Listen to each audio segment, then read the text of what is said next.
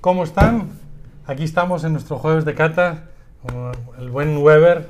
Buenas tardes a todos. ¿Cómo? gusto. Por, gracias, Kim, por la invitación. Aquí estamos a las órdenes de Qué ustedes. bueno, oye, gracias por haberte tomado estos 15 minutos aquí con nosotros. Este sé que andabas muy ocupado hoy, pero pudiste hacer ahí un, Un break. un break para platicar un rato con nosotros. Claro. Oye, yo quería conocer, o que la gente conociera, que lo conocen muchísimo, tienes un súper éxito en redes sociales, también vamos a platicar de eso, pero eh, quería que conocieran otra faceta tuya, porque la gente eh, tiene mitos.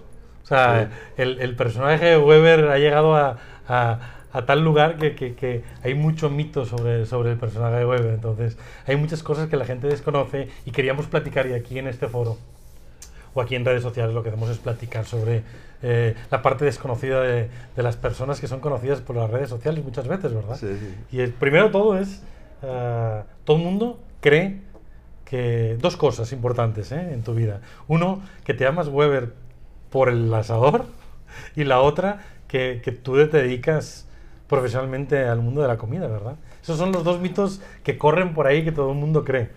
¿Eh? Y hay que desmentirlos, ¿verdad? Pues es cierto, la verdad es que todo el mundo cree que a mí me dicen Weber por la marca de los asadores, pero yo tengo una afición mucho más fuerte que la de la comida, o la cocina, o la gastronomía, que es la de los automóviles. Me gustan mucho los, Los carros. los carros de todas las épocas, de todas las eh, de todos los tipos, incluso hasta el equipo pesado me, me encanta verlo. Este, tengo una afición extra de eso en lo que son carros de car- los carros de carreras. Me fascinan las carreras. Buena parte de mi vida me dediqué a de hobby a arreglar carros de mis amigos para correr en el autódromo ya sea de cuarto milla y circuito. De y- veras. y anduvimos para arriba y para abajo. Este, me tocó viajar a muchas partes. Me ha tocado viajar a muchas partes a, a ver carreras, eventos con mis amigos, con mis hijos, con mi hijo. Este, siempre alrededor de los carritos. Este, incluso a eso me dedico. Yo mi negocio es arreglar carros. Tengo dos talleres, uno de hojalatería y pintura y otro de mecánica que empecé hace mm, 36 años y ahorita ya mi hijo está ayudándome ahí a tomar las riendas, que ha resultado una ayuda muy grande para mí y una experiencia muy buena para él. Este, pero esa, esa es mi afición principal. Me gusta también mucho la fotografía, que ya se han dado, dado cuenta porque siempre Subes. subo fotografías de comida y a veces de, de detalles de familia, que creo que también es parte del éxito de mi, Tu nieta. de mi Instagram, Tus de nietas, mis ¿no? nietas y Te mi- emocionan mi tus nietas, ya. nieto.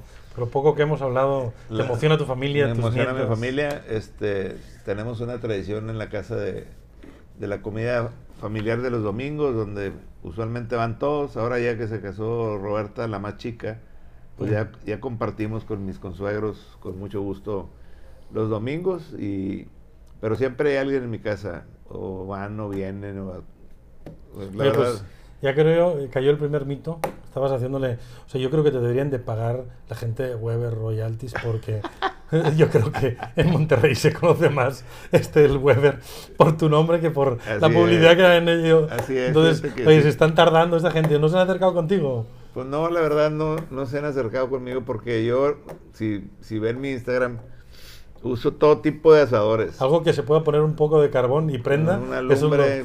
es una lumbre, es una lumbre. Algunos hasta... Pues tengo una ventaja que, que todos van a tener algún día cuando lleguen a, a tener 69 años como yo. Van a tener muchísimas experiencias. Y ahorita toda la raza conoce pues, los asadores con tapa, como los Webers o los Bigrinex o los Amados, lo que sea. Se ha vuelto una costumbre este, hacer la carne tapada, que es una modalidad totalmente moderna, pero muy cómoda y, y te da mucha facilidad. Más para- control, ¿no? Para asar porque tienes más control. Pero no hay más rico que una carne asada en un asador abierto, donde no se, no se contamina con tanto humo o aromas Externos, que no son. externos que no son de la la carne. proteína y la grasa que cae en la brasa y, y- y la, y la impregna. Oye, porque yo creo que lo hablamos un- alguna vez contigo y tu, tu, tu movimiento a tu hobby de los carros Ah. al de la comida fue porque yo creo que me lo explicaste tú alguna vez, que, te- que en, el, en el tema del carro tú estabas solo y es una cosa que disfrutas solo, ¿no? Y tú como eres un cuate de familia, te diste cuenta que, que- que también querías disfrutar con todos los demás de eso, ¿no? Entonces tú vas con tu carro y está padrísimo porque manejas, disfrutas, este, Eh, la- está padrísimo Es la- cierto, la- el, el automovilismo hasta cierto punto es muy egoísta porque el que va manejando puede incluso olvidar que va con alguien, claro. Porque vas disfrutando el vehículo, lo- el motor, el ruido, cómo corre, este, cómo le vas a frenar, tomas decisiones de la curva, o sea, te Que va desde todo lo que hay estás tú por solo. completo. Entonces, una temporada que estuvo la inseguridad muy dura y empezamos a dejar de salir en los carros y empecé a, a cocinar más en mi casa y crecieron los, los hijos y se empezó a hacer la bola de la familia y me daba cuenta que un domingo en el carro pues era un domingo para mí solo o un fin de semana o una salida en el carro para mí solo y de la otra forma era Acogías a- Ay, perdón. convivir con toda la familia, que era, que era Acogías a todos, que es ¿no? muy padre. Y aparte tengo un grupo de hace ya, en septiembre cumplimos 50 años de que se llama Autoclub Valle. Este, nos tenemos 50 años juntándonos y yo les y yo empecé a cocinar pues yo creo que hace más de 30 años ahí, todos los miércoles para todos. Y a veces éramos 10, a veces somos 30, a veces 25 y a darles de comer a todos, entonces era volvimos el, el- aquel taller gigante que éramos todos, porque corríamos todos, llevábamos carros al autódromo, a veces 10 carros. Este, y nos pasábamos la semana arreglando el carro para el fin de semana. Lo convertimos en sentarnos a platicar de pues de historia, porque ya estamos también avanzaditos, y de planear viajes y de cosas así. Entonces, creo que no hay nada más acogedor que Una mesa. sentarte en una mesa a platicar, a tomar un buen vino o incluso cualquier alimento o cualquier bebida. La cosa es estar platicando enfrente de una mesa. Yo creo que los mejores momentos de la, de la gente en general no los han... Mucha gente no lo ha valorado, pero definitivamente es en una reunión alrededor de una mesa donde te la pasas mejor.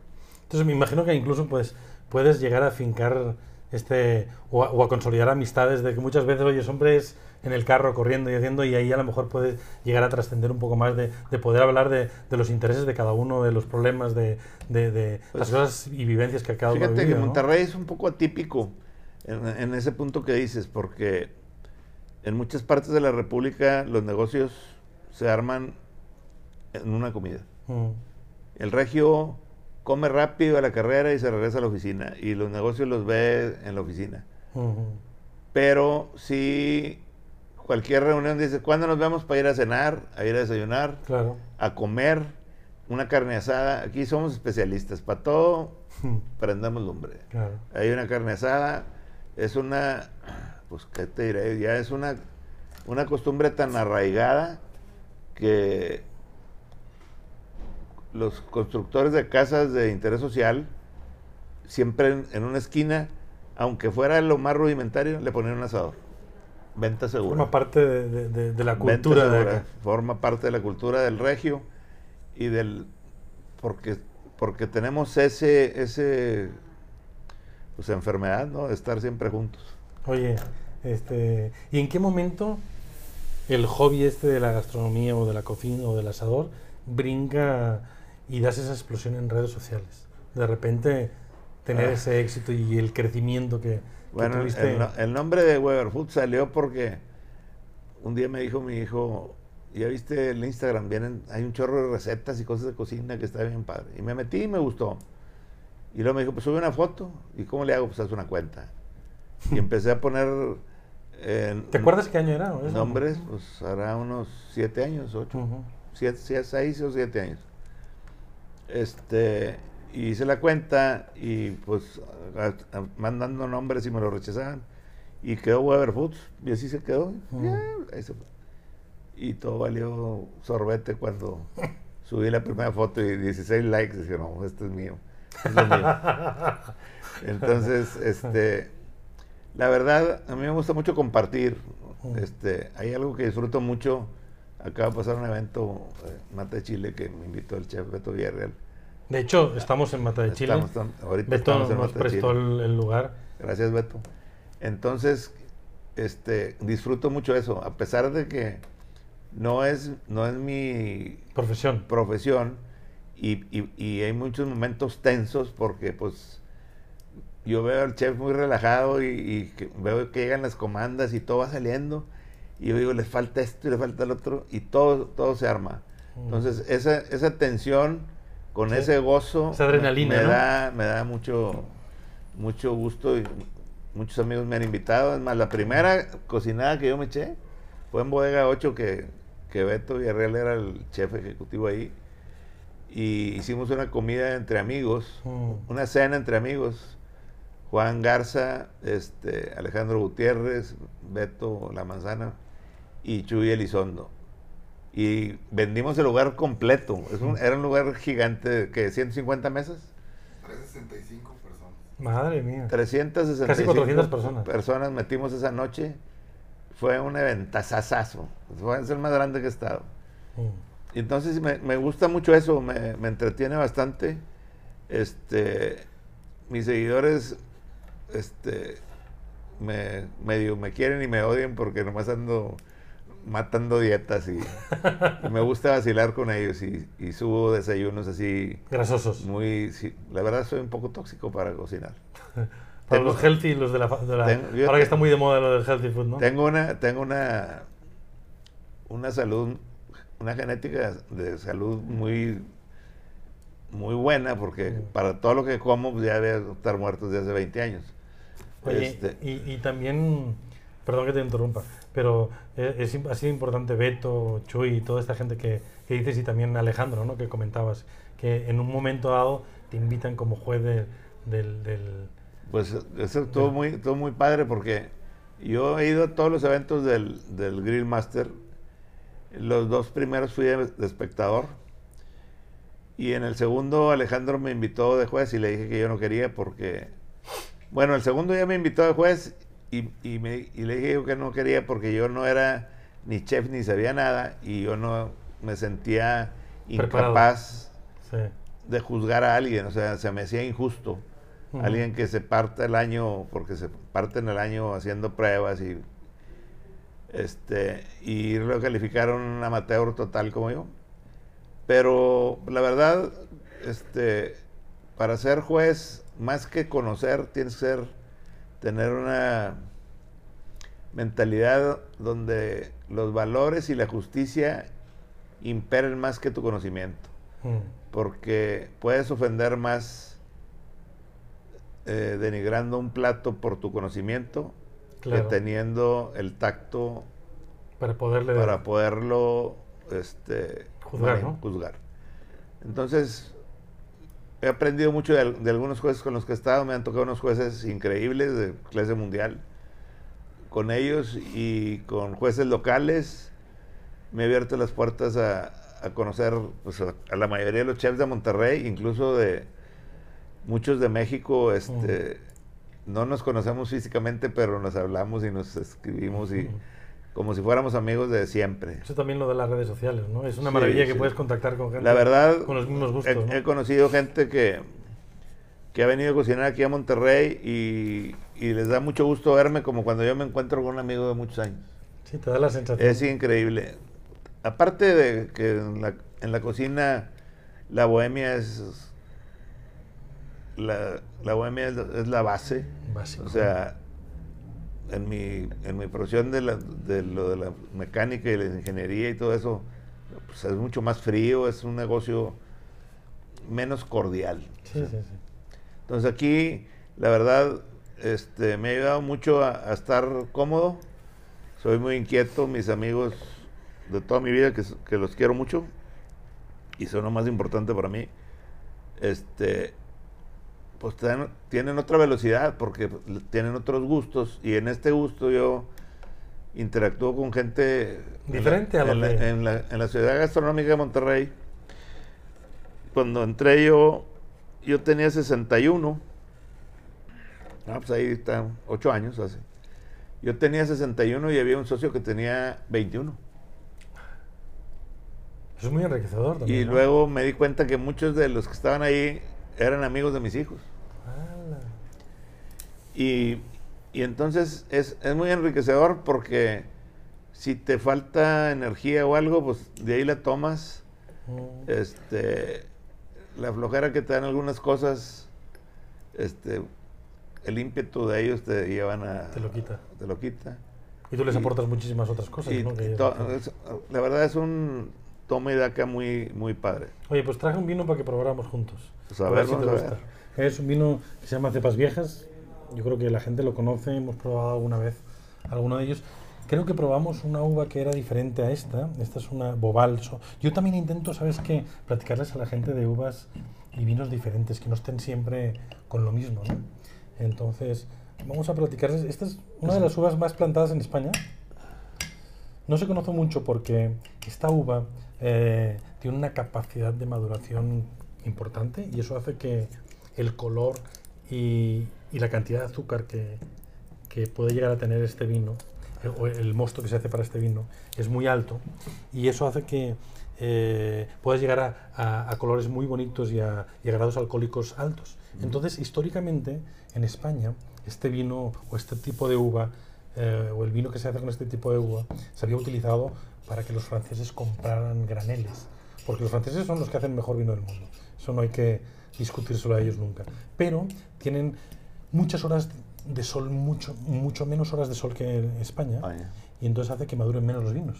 Entonces tienen menos azúcar y por tanto pueden llegar a menos grados alcohólicos que les falta. Y con este vinos en granel lo que hacían es, es compensar eso. Vamos a probarlo. a ver Oye, tiene parece. mucho aroma porque aún con, Desde con que la botella ya, ya estamos... Creo que te va a encantar, ¿eh? es un vino diferente. Es un vino que está hecho con uvas que provienen de cepas viejas que tienen más de 45 años. Eso hace que el vino o que, que- que saquen muy poco muy poca producción, pero la poca producción es muy buena. Entonces lo que se hacen es podan todo el árbol para que solo saquen un racimo.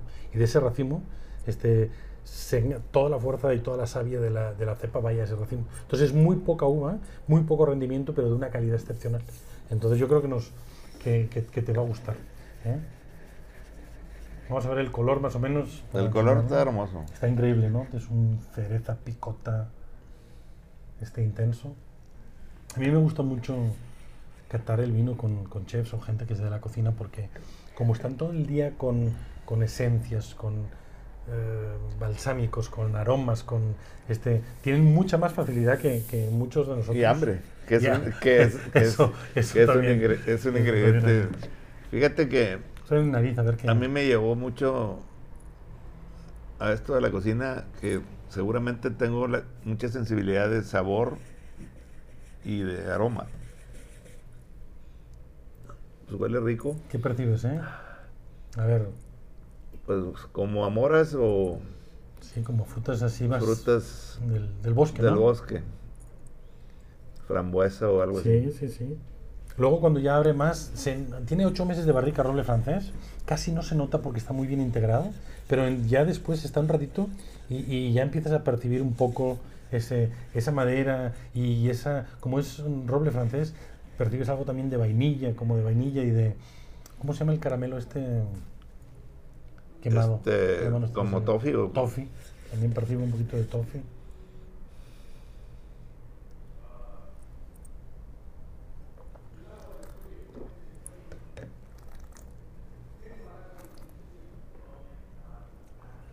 Mm, en boca está muy integrado. Tienes Muy el redondo.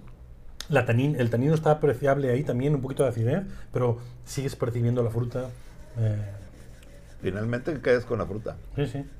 ¿Eh? En boca te queda. Oye, y esta pregunta es la que hago siempre yo al final. Eh, ¿Tú con qué lo maridarías? Pero tiene que ser un platillo tuyo, ya que estamos aquí en eso. Un Pues tuyo. potente, yo, yo lo, lo mari- maridaría con un cabrito en salsa Oh, o con un estofado intenso.